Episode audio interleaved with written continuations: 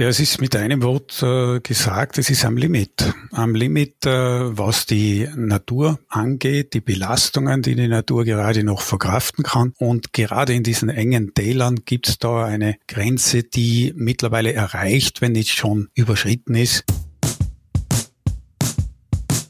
Hallo und herzlich willkommen zu Aufstehen laut, der Podcast für alle, die was bewegen wollen. Mein Name ist Maria Meyerhofer und ich bin Geschäftsführerin von Aufstehen. In unserem brandneuen Podcast spreche ich mit Aktivistinnen, Expertinnen und Betroffenen über die Themen, die vielen von uns so richtig unter den Nägeln brennen. Wir blicken hinter die Kulissen von erfolgreichen Kampagnen, die unsere Politik und unsere Gesellschaft verändern und wir schauen uns immer auch an, was wir, Menschen wie du und ich, ganz konkret tun können.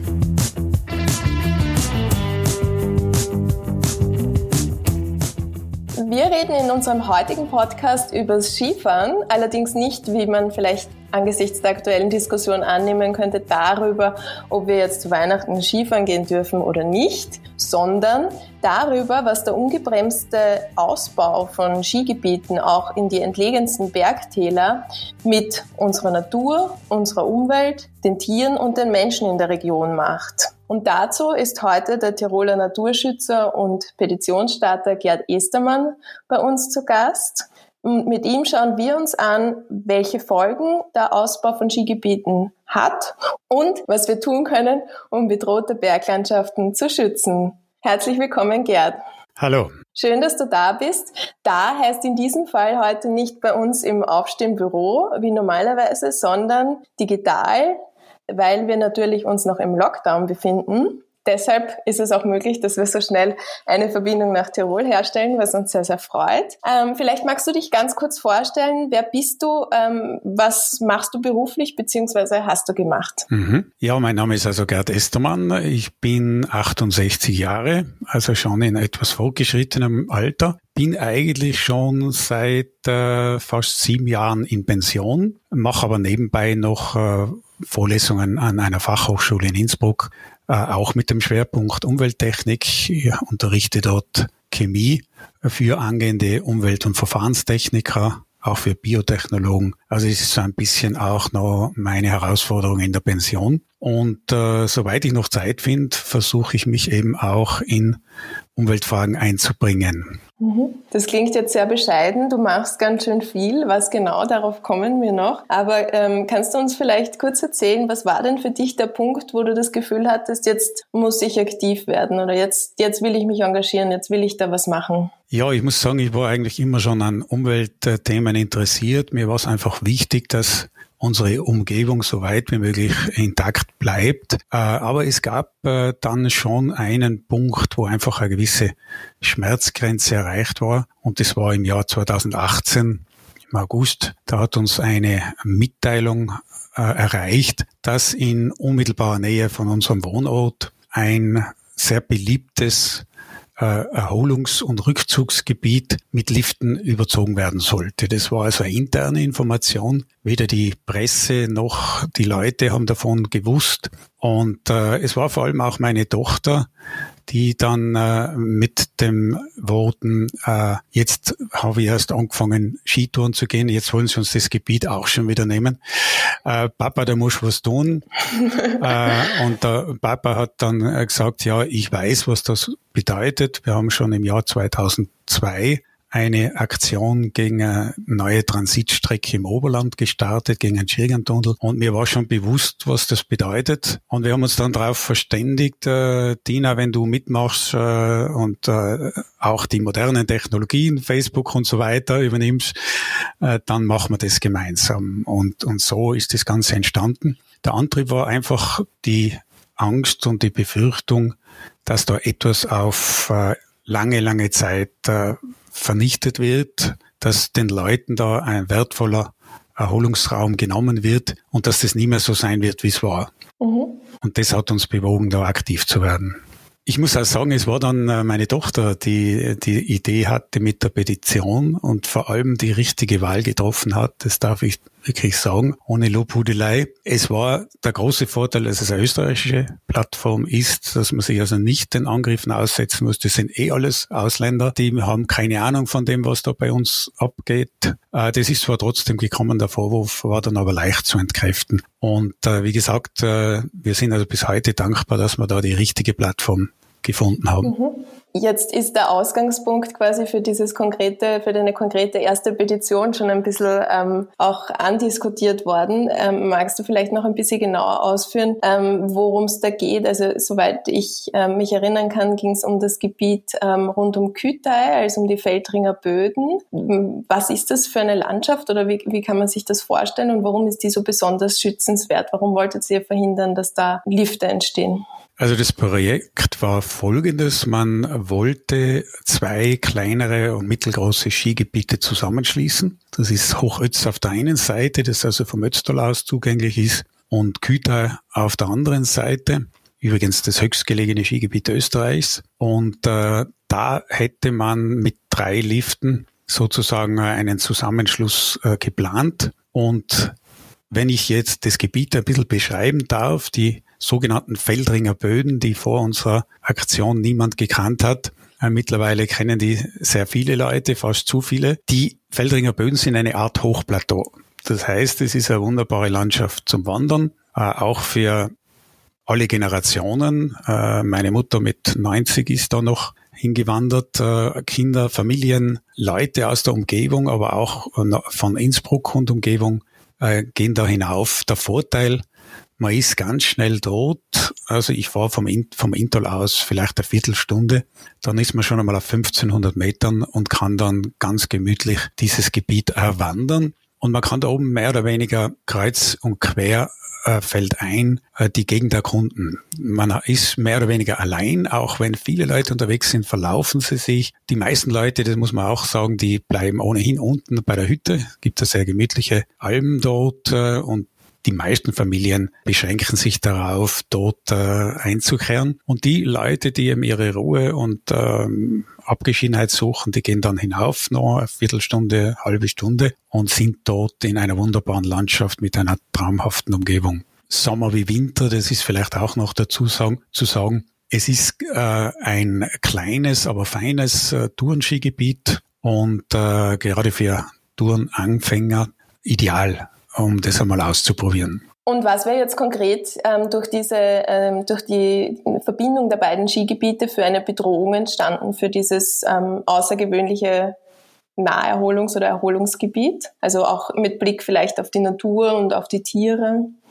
Ja, es wäre sicher nicht mehr das gewesen, was es jetzt noch ist. Äh, man muss dazu sagen, da war ja nicht nur die Lifte geplant, da war auch ein äh, Restaurant geplant mit Aussichtsplattform und natürlich der üblichen Beschallung. Das heißt, es wäre endgültig vorbei gewesen mit der Ruhe. In den ersten Planungsentwürfen war sogar noch vorgesehen, dass man Abfahrt direkt über die Feldringer Böden geplant hätte. Das hätte natürlich auch für die Tierwelt massive Auswirkungen gehabt. Es gibt dort noch äh, Raufußhühner, also Auerhahn zum Beispiel, oder es gibt äh, Schneehühner. Äh, da wäre ein für alle Mal für diese Tiere wahrscheinlich äh, dieses Habitat zerstört worden. Darüber hinaus äh, wenn man also versucht, irgendwo dem Alltag zu entfliehen, dann möchte man eigentlich in eine ruhige äh, Zone hineingehen, sich dort erholen, den Kopf frei bekommen und das wäre bei diesem üblichen Trubel, wie er sonst immer auf Pisten herrscht, ganz sicher nicht mehr möglich gewesen.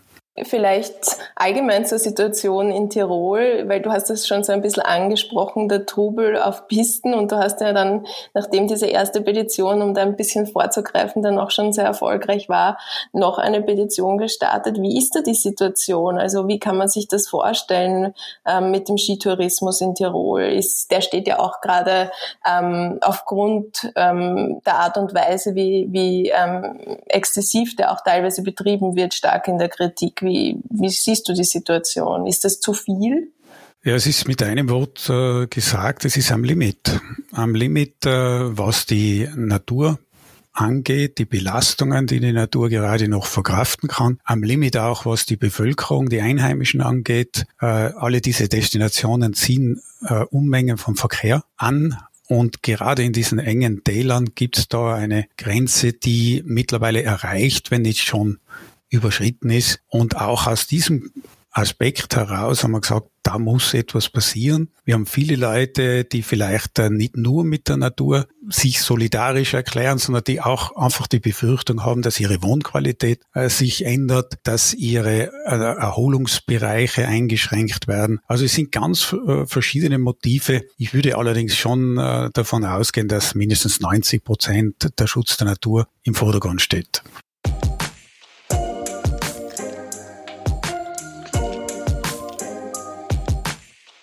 Jetzt habe ich schon verraten, ähm, die erste Petition war mehr oder weniger erfolgreich. Also dieses Skigebiet gibt's noch nicht und es liegt auch, soweit ich das verstanden habe, einstweilen mal auf äh, sehr dickem Eis. Ähm, was ist denn passiert oder was, was ist denn alles passiert, dass es so weit gekommen ist? Was habt ihr auch alles unternommen, also deine Tochter und du, mit der Petition? Was habt ihr sonst noch gemacht? Ich habe gehört, es waren noch über 1000 Leute in Innsbruck auf der Straße und haben demonstriert, was für so eine ähm, kleine Stadt eine ganz große Zahl ist. Ähm, wie kann man sich das vorstellen? Was ist alles passiert, bis es so weit gekommen ist? Ja, da ist viel passiert und vor allem alles sehr schnell äh, passiert. Äh, es hat also zuerst einmal damit begonnen, dass man sich im Freundeskreis ein bisschen umgehört hat, ja, wie stehst du dazu und was meinst du zu dem Ganzen? Und dann hat man äh, schnell herausgehört, dass da eine überwiegende Mehrheit eigentlich ablehnend äh, gegen diese Projekte eingestellt ist.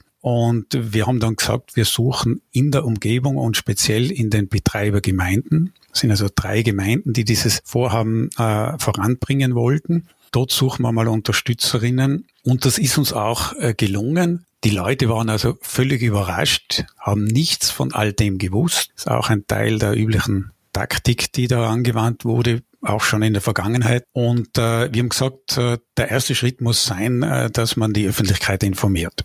Und äh, das haben wir auf verschiedenen Ebenen versucht. Äh, erstens mal über die Presse. Ich habe also unzählige Pressemitteilungen geschrieben. Dann haben wir gesagt, müssen wir auch vor Ort Veranstaltungen machen, Informationsveranstaltungen. Da sind uns große Schwierigkeiten äh, gemacht worden. Wir haben also keine der Betreibergemeinden äh, dazu gewinnen können, vor Ort eine Information äh, abzuwickeln. Dann haben wir das in meiner Heimatgemeinde, das ist die Nachbargemeinde, der wichtigsten Betreibergemeinde, offenes Ohr beim Bürgermeister gefunden. Der hat uns einen entsprechenden Saal zur Verfügung gestellt und dann haben wir ähm, äh, die nicht unriskante Unternehmung gestartet, dort eine Informationsveranstaltung zu machen. Und es hat alle über, äh, Erwartungen übertroffen. Äh, der Saal war überfüllt. Äh, die Leute sind also noch draußen in der Aula gestanden und es war ein voller Erfolg. Wir haben damals auch die Betreiber selber eingeladen. Wir haben also immer gesagt, wir machen nicht den Fehler, den die Betreiber machen. Wir wollen mit offenen Karten spielen.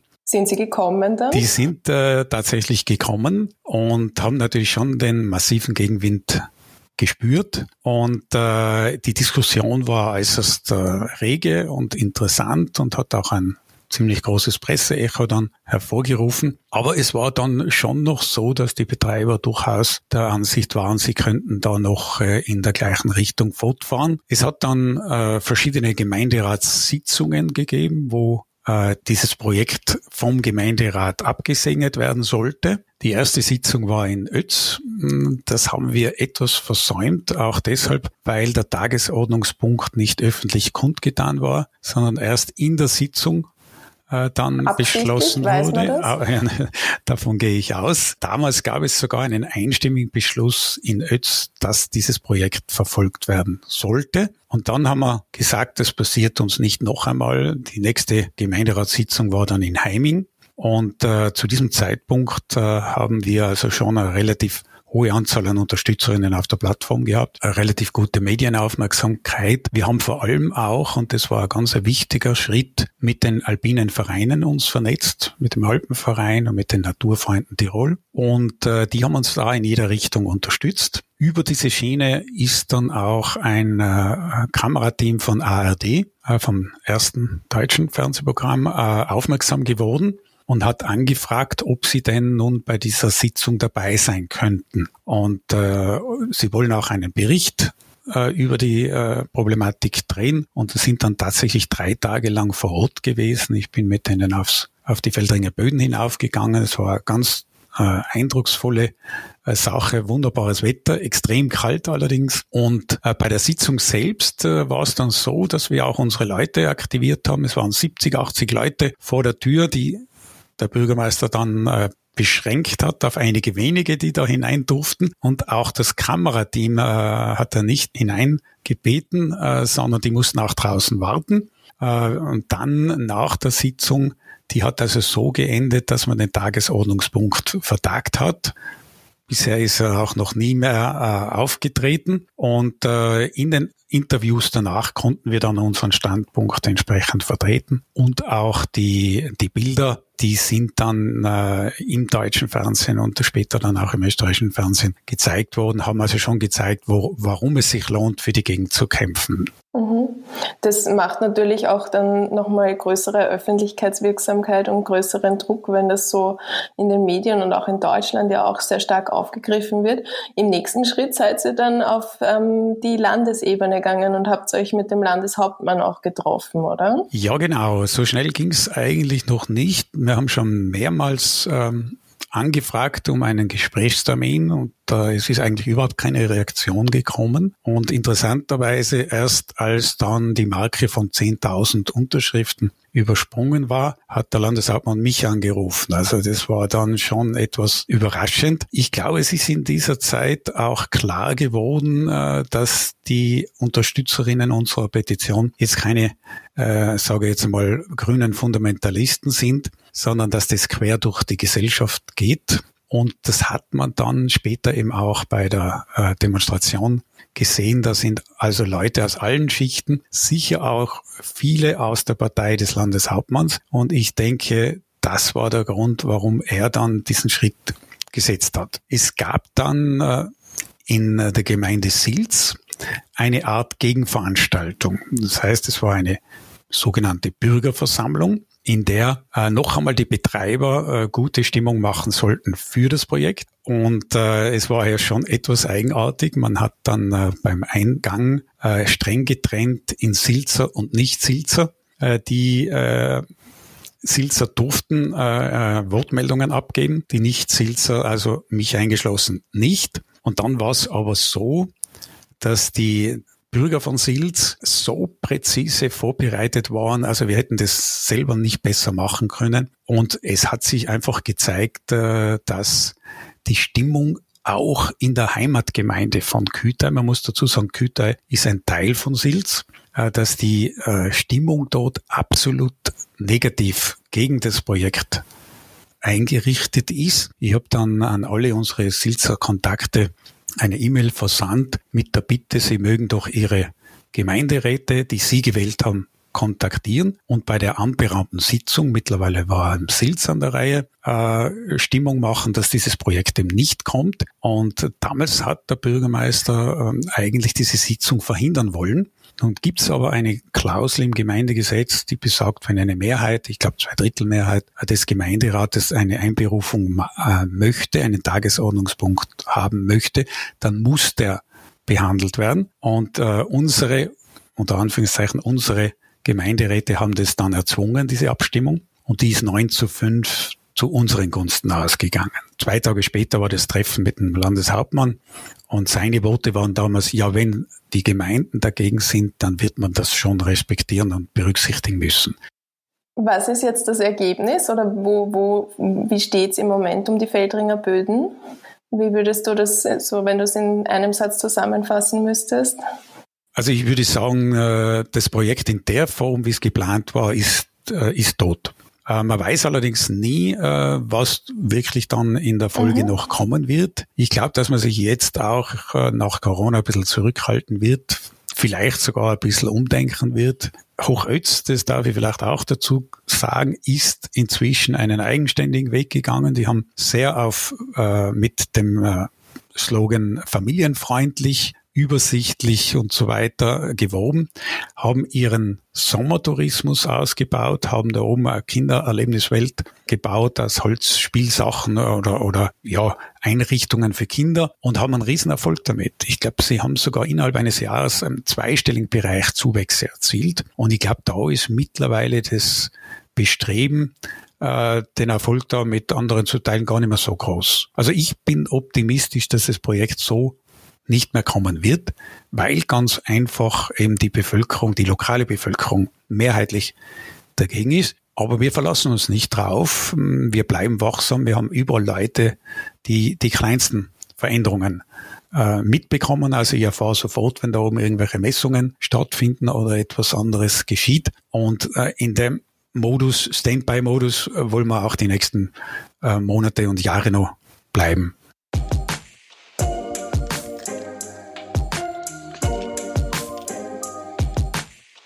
Ich finde es auch sehr schön, dass du sagst wir und es klingt danach, als hättest du, hätten du und deine Tochter sehr, sehr viele Leute, sehr viele Verbündete, auch sehr viele Organisationen, die euch unterstützen, Medien, die euch wohlgesonnen sind. Ich glaube, das ist in so einem Fall auch ganz, ganz wichtig. Ich muss sagen, mein persönlicher Eindruck, als du diese Petition gestartet hast und mit diesem Kampf begonnen hast, war so ein bisschen ähm, von dem her, was ich bis jetzt wusste, wie das mit den Skigebieten so läuft in Österreich, war so dieser Eindruck, oh, das wird ein David gegen Goliath-Kampf.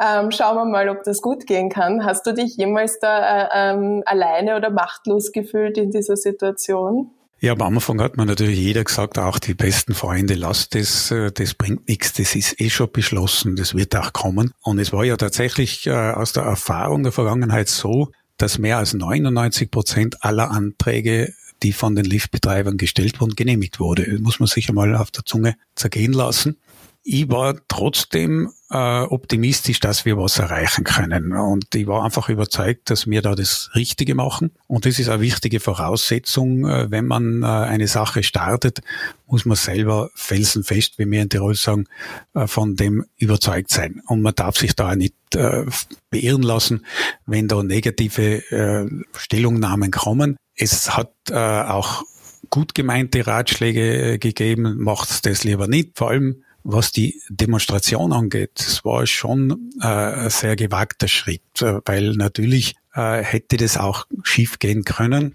Und wir wären da vielleicht mit 100 Leuten dort gestanden, was schon eher äh, bescheidenen Eindruck hinterlassen hätte. Es war dann allerdings äh, auch äh, recht lustige Erfahrung. Ich habe natürlich die Demonstration anmelden müssen, äh, bin da zur Landespolizeidirektion gefahren und die haben mich gefragt, ja, wie viele Leute erwarten Sie dort? Äh, und dann habe ich mal sehr, sehr optimistisch gesagt, ja, es könnten schon äh, bis zu 500 Leute sein. Und äh, zwei Tage später haben wir gedacht, nein, das war also sicher zu optimistisch. Bin noch einmal hingefahren und habe gesagt, es könnten auch nur 200 sein. Nicht? Dass es dann über 1000 waren, und das ist die Schätzung der Polizei, nicht unsere, hat natürlich alle überrascht, auch die Polizei. Und äh, das war dann schon ein sehr beeindruckendes Erlebnis, fast so ein bisschen Volksfeststimmung. Wir haben also eine Samba-Gruppe vorausgehen lassen mit ein bisschen Musikbegleitung. Als Kontrast dazu haben wir noch Alphornbläser aus dem Bitztal gehabt, also aus dem betroffenen, aus der betroffenen Region. Und äh, ich habe äh, ganz tolle Rückmeldungen äh, bekommen. Ein äh, 80-Jähriger hat mal geschrieben, er ist eben jetzt schon 80, aber er hat noch nie so ein Gefühl von Solidarität und Zusammengehörigkeit erlebt wie bei dieser Demo. Und das war so auch ein bisschen das, das Echo. Und es ist tatsächlich auch äh, in den Medien dann so hinübergekommen, dass da eben schon sehr, sehr viele Leute und sehr unterschiedliche Leute äh, sich mit dem Thema auseinandersetzen wollen. Und das war das erste Mal auch das Gefühl, ja, das könnte vielleicht eine Initialzündung sein für weitere Aktionen. Es war äh, so, dass wir in unserem, in unserer Gruppe, muss ich vielleicht dazu sagen, wir waren also ein, unter Anführungszeichen, relativ kleiner, harter Kern, bewusst. Wir hätten auch mit 50 Leuten das organisieren können, aber ich habe immer gesagt, schon aus der Erfahrung von 2002, da mit dem Jägertunnel, es macht nicht aus, wie viele dabei sind, sondern wie engagiert die Leute sind. Und wir haben gesagt, auf keinen Fall mehr als 20. Das wäre also schon vom organisatorischen her schwierig. Wir waren also im Schnitt so zwischen 15 und 20 Leute, die sich äh, regelmäßig getroffen haben. Und nach diesem ersten Erfolg äh, haben wir uns überlegt, wie geht's jetzt weiter? Äh, wollen wir die Initiative auflösen oder lehnen wir uns zurück und freuen uns, dass es geklappt hat. Und äh, dann haben wir mehrheitlich beschlossen, dass wir äh, einstimmig eigentlich beschlossen, äh, dass wir diese Chance, die wir jetzt haben, dieses Potenzial, viele Leute zu erreichen, auch medial zu erreichen, dass wir das nicht ungenutzt lassen wollen, sondern wenn wieder eine Bedrohung äh, in größerem Umfang auftritt, dass wir uns da wieder einbringen wollen. Und, dann und das war, ist dann passiert. Ja, das ist dann Ende letzten Jahres, ungefähr vor einem Jahr, oder? Wann hat das begonnen? Ja, genau. Das ist, äh, ich glaube, September war das erste Mal, dass wir da aktiv worden sind. Äh, da muss ich vielleicht äh, dazu sagen, dieses Projekt hat es schon länger gegeben. Ich habe auch Kenntnis gehabt davon und ich habe am Anfang eigentlich das gar nicht so schlimm empfunden. Ich kenne die Region recht gut. Ich weiß, dass da die Distanzen zwischen dem zwei Skigebieten oder Gletscherskigebieten äh, gar nicht so groß sind. Und ich war der Meinung, das könnte man eigentlich schon akzeptieren, äh, bis dann äh, der Alpenverein äh, aufgezeigt hat, welche Dimensionen das Projekt hat. Magst du vielleicht ganz kurz für die Hörerinnen und Hörer, die das nicht so aktiv mitverfolgt haben, äh, erzählen, ähm, um welche Region es da geht und was auch wirklich die Dimensionen gewesen wären? Ähm, bei dem Projekt? Also das äh, Projekt äh, bestünde äh, darin, dass man die zwei Gletscherskigebiete äh, Ötztal und Bitztal zusammenschließt. So muss man sagen, das größere von den beiden ist das Ötztaler Gletscherskigebiet, das kleinere äh, ist das Bitztaler äh, Gletscherskigebiet und äh, hier wollte man über äh, ein Kar und äh, sozusagen eine Verbindung herstellen zu dem Zweck hätte man auch äh, einige, wie es die Betreiber sagen, Geländekorrekturen äh, vornehmen müssen. Äh, unter anderem, und das hat dann besonders viel Aufmerksamkeit erregt, eine Sprengung eines Nebengipfels. Begradigung heißt im Jargon der Betreiber. Und äh, der Alpenverein hat dann aufgezeigt, welche Dimensionen dieses Projekt eigentlich hat. Und zwar sind es die Informationen aus der UVP, aus der Umweltverträglichkeitsprüfung, also von den Betreibern selbst und damit unangreifbar. Da waren 35.000 Kubikmeter verbauter Beton, dann 750.000 Kubikmeter Gestein, Erde und Eis, die bewegt werden sollten. Das muss man sich mal vorstellen. Eine Dreiviertelmillion äh, Kubikmeter Material. Ich glaube, ich habe das mal ausgerechnet. Das sind über 30.000 LKW-Ladungen. Und das im Hochgebirge man hätte äh, einen Flächenverbrauch vorwiegend auf Gletschereis von 116 Fußballfeldern äh, gehabt. Äh, man hätte ein dreistöckiges Seilbahnzentrum bauen wollen für 1600 Gäste. Man hätte einen Tunnel machen wollen äh, mit 600 Meter Länge, einen Speicherteich mit riesigen Dimensionen und alles, was da rundherum dazugehört. Und das war dann eigentlich der Punkt, wo ich gesagt habe, das kann es doch nicht sein, dass man in einem hochalpinen Gelände, das äußerst sensibel ist, äh, solche Industrielandschaften hineinbaut. Und da haben wir dann gesagt, ähm, müssen wir irgendwas unternehmen. Und ich muss ganz ehrlich sagen, am Anfang habe ich nicht an eine Petition gedacht. Äh, ich wollte nicht einfach äh, als Petitionist sozusagen dann äh, verschrien. Eine Karriere ja, starten. Genau. Und da haben dann Alpenverein und Naturfreunde, in der Zwischenzeit ist auch der WWF dazu gestoßen, eigentlich gesagt, na, das sollte man schon machen als zusätzliche Argumentation und ich habe gesagt, ja, ich denke, die 17.000 Unterschriften von der Feldring-Petition, die werden wir vielleicht wieder äh, erreichen. Das war so die, die Hürde, die ich mir gesetzt habe. Und äh, ich habe auch gewusst, wir können auf unsere Unterstützer vom Feldring zählen, äh, haben da frühzeitig schon informiert äh, über Newsletter und so weiter und haben dann beim Start schon einmal ganz schnell, ich glaube einige tausend nach zwei, drei Tagen erreicht. Äh, und dann ging's rasant nach oben. Nicht? Da hat die, ist die Presse dann eben auch aufgesprungen, große deutsche Medien und übers Land hinaus, vor allem durch den WWF, äh, sind wir da international bekannt geworden, äh, von, von London, über Dänemark waren Anfragen, Interviewanfragen, die Franzosen waren sehr interessiert, die haben natürlich ähnliche Probleme im eigenen Land.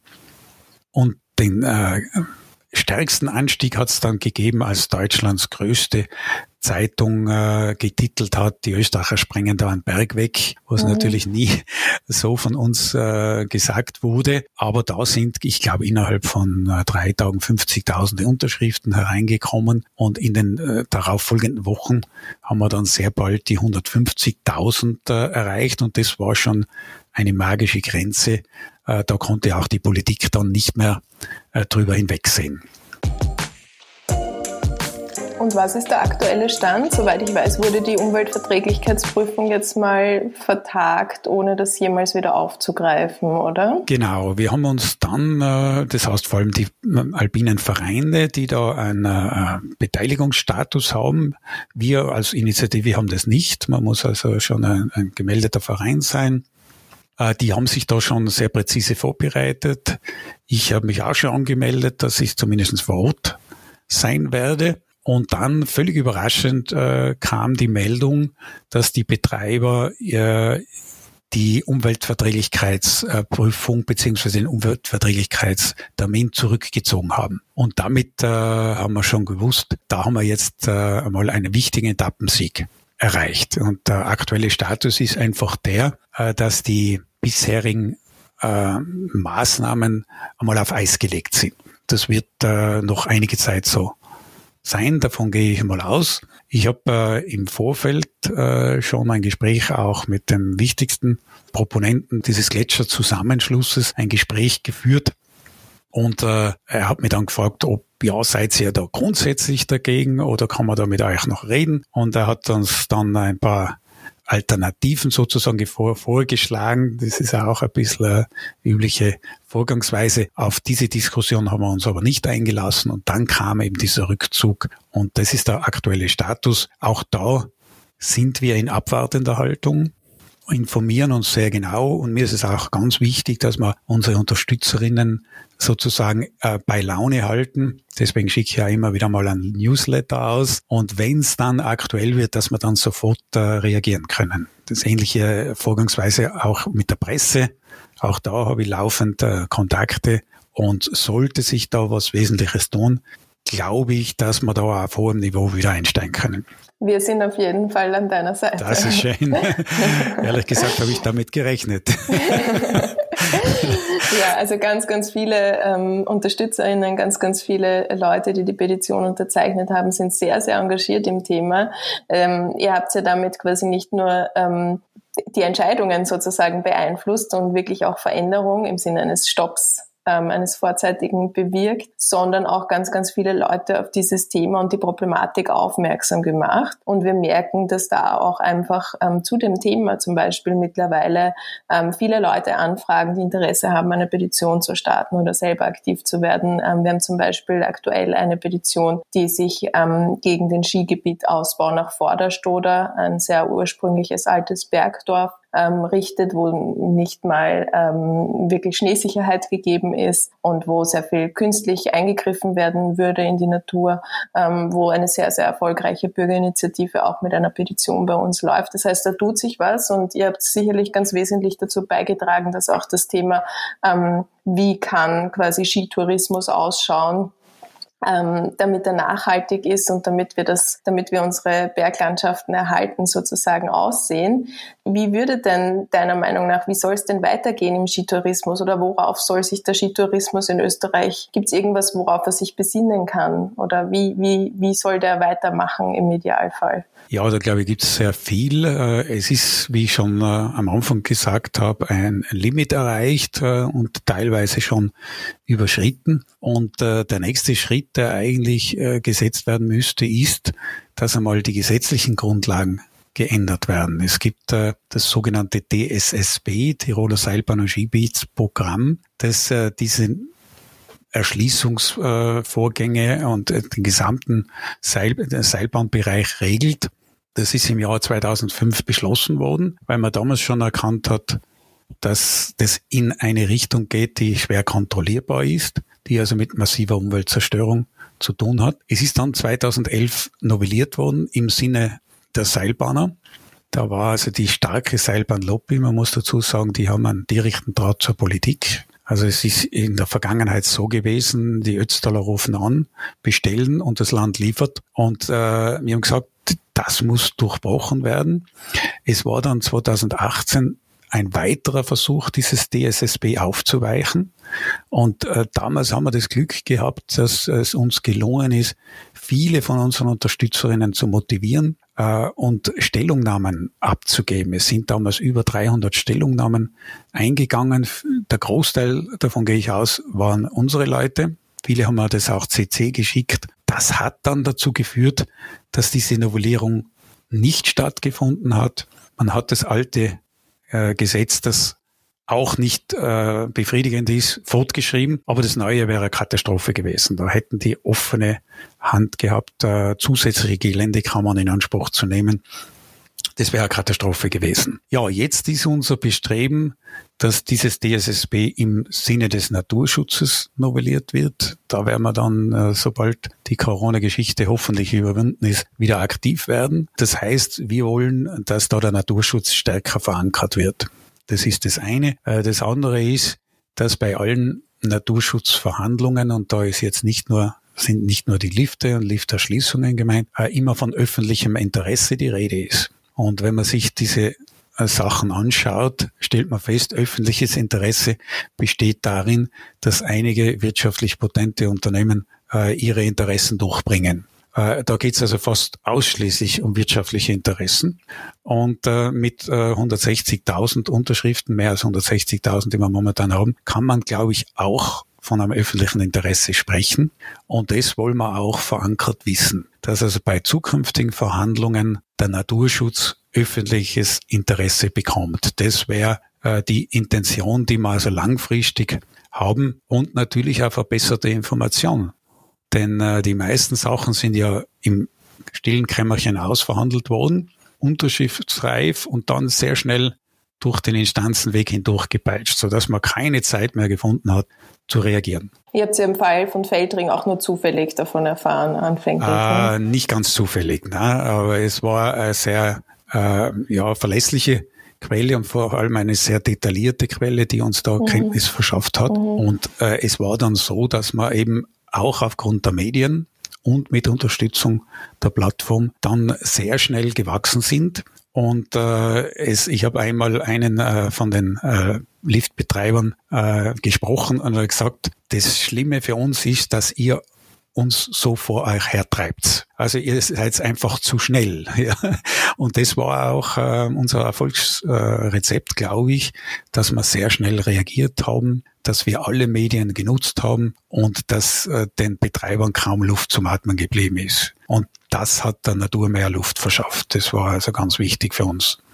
Ich finde, dass eure beiden Petitionen und das Engagement rundherum wirklich ein wunder wunderschönes Beispiel dafür sind, wie viel engagierte Menschen bewirken und bewegen können, wenn sie sich zusammenschließen und, und entschlossen sind. Und dass auch wirklich Protest aus der David-Perspektive, wenn wir zu dem David und Goliath zurückkommen, ähm, was bewirken kann und wirken kann. Wenn ähm, sich unsere Zuhörerinnen und Zuhörer jetzt vielleicht mittlerweile fragen, ähm, was kann ich denn als Einzelperson tun, wenn ich euch, eure Initiative oder die Petitionen unterstützen möchte? Was würdest du denen sagen? Ja, zu, äh, zuallererst einmal äh, ist es wichtig, äh, dass man Mut fasst. Und das ist ja eigentlich auch das, was ich mit dem Interview erreichen möchte. Ich möchte Mut machen. Es haben viele Leute dann im Nachhinein gesagt, das war jetzt das erste Mal, dass wir glauben, man kann etwas bewirken als Bevölkerung, als Gruppe.